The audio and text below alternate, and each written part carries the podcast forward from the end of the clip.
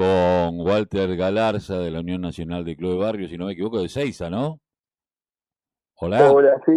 Sí, sí, ¿Cómo, te escucho. Eh, ¿Cómo te va, Walter? Bueno, la otra vez charlábamos de algunos avances que había habido eh, con respecto a la Unión Nacional de Club de Barrio, de algunos de los barrios, pero bueno, ustedes sufrieron hace poco un acto de, de les robaron.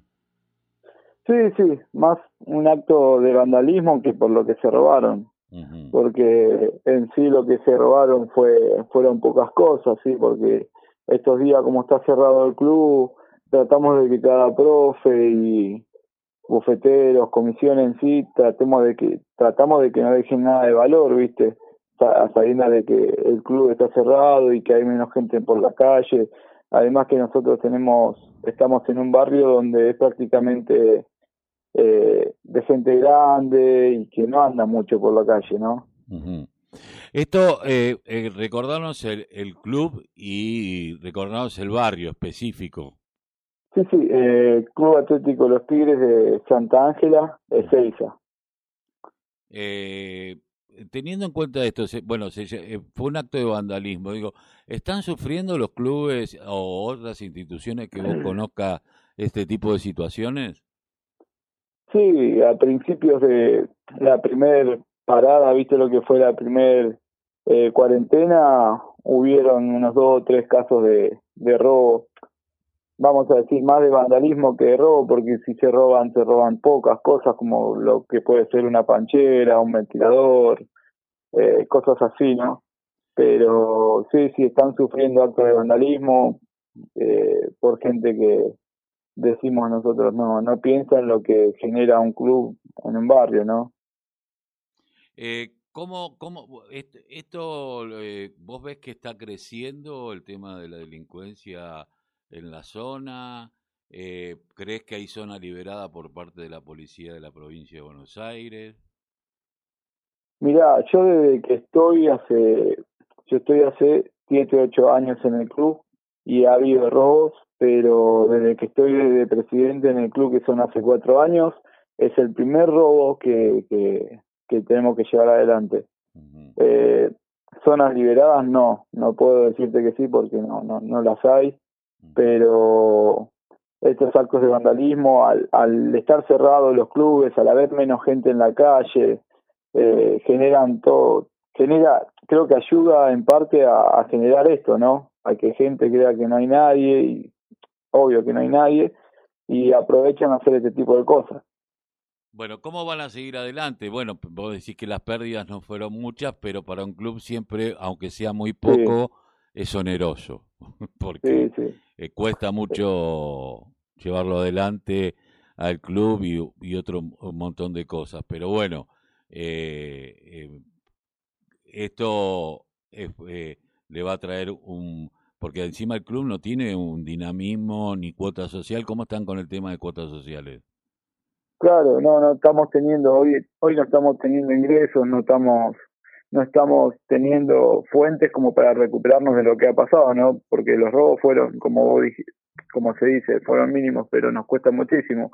Por ejemplo, hoy en día comprar un ventilador industrial de pie nos cuesta un montón.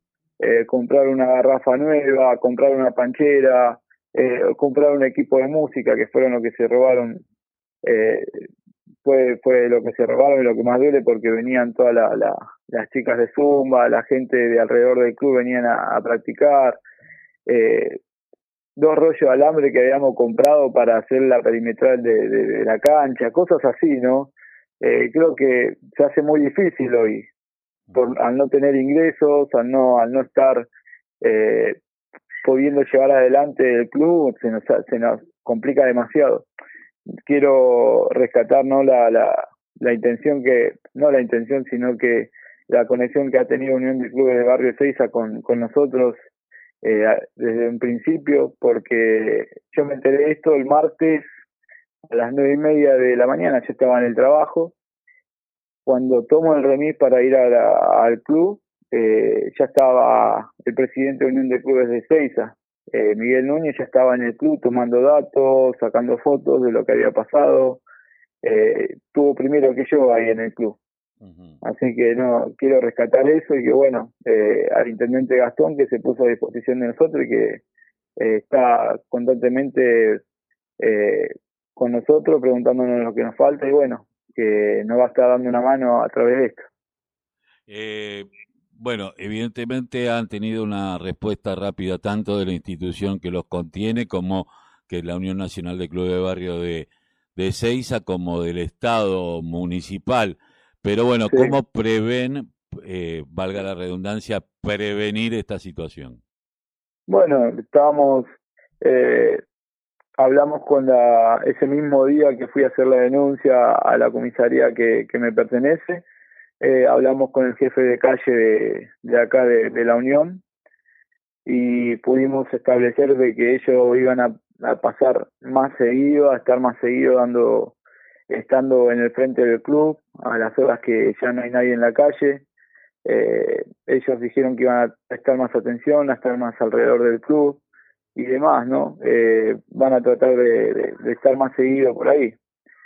Eh, después como club, como institución, eh, tenemos que fijarnos, eh, poner un sistema de alarmas o un sistema de cámaras. ¿Vos crees que eso va, eso es un, eso es costoso? ¿Cómo? Eso es costoso. Sí, es costoso, es costoso, pero al haber, como decíamos en principio, al haber dinamismo en un club, en una institución, eh, creo que haciendo un esfuerzo de, de, todos los padres y tratar de que esto no nos vuelva a pasar, ¿no? Buscar la manera y buscar la solución a que esto no nos vuelva a pasar. Porque no, hacer... lo, lo, bueno es que, bueno, hay un respaldo institucional. Sí, sí, sí, sí. Hay un respaldo tanto de, de, de, de la gente del barrio que se movilizó mandando mensajes, eh, preguntándome qué necesitaba, preguntándome todo eh, no sé, no hice ninguna reunión de la asamblea ni nada todavía, como no quiero amontonar ni, ni aglomerar gente, no estamos permitidos, pero se pusieron a disposición también la gente del club a buscar una solución a este problema. No, seguro, seguro que es así. Bueno, eh, Walter, esperemos que no vuelva a suceder, que, que charlemos otras cosas. ¿Cómo están viviendo esta, estas, estas restricciones nuevas? Eh, eh, producto de que, bueno, cada vez hay mayor nivel de contagio. Eh, ¿Están haciendo algunas actividades por virtualidad? ¿Qué es lo que están haciendo? No, ahora tenemos el club totalmente cerrado. Sabemos de, de las dimensiones de, de, lo que está pasando, de lo que está ocurriendo. Eh, sabemos que también tenemos chicos eh, de riesgo, familias de riesgo. Eh, entonces un club no está preparado para sobrellevar a esas familias, ¿no? Entonces preferimos cerrar todo ya desde antes y encomunarnos a lo que todos los clubes de Seiza estaban haciendo, ¿no? Que eran cerrar definitivamente. Seguro. Walter, te agradezco mucho haber pasado por la mañana informativa aquí de la radio de la Unión Nacional de Clubes de Barrio. No, gracias a ustedes por estar a, al tanto siempre de, de, de nosotros, de Seiza y de la Unión de Clubes. Un abrazo. Muchísimas gracias. Chao.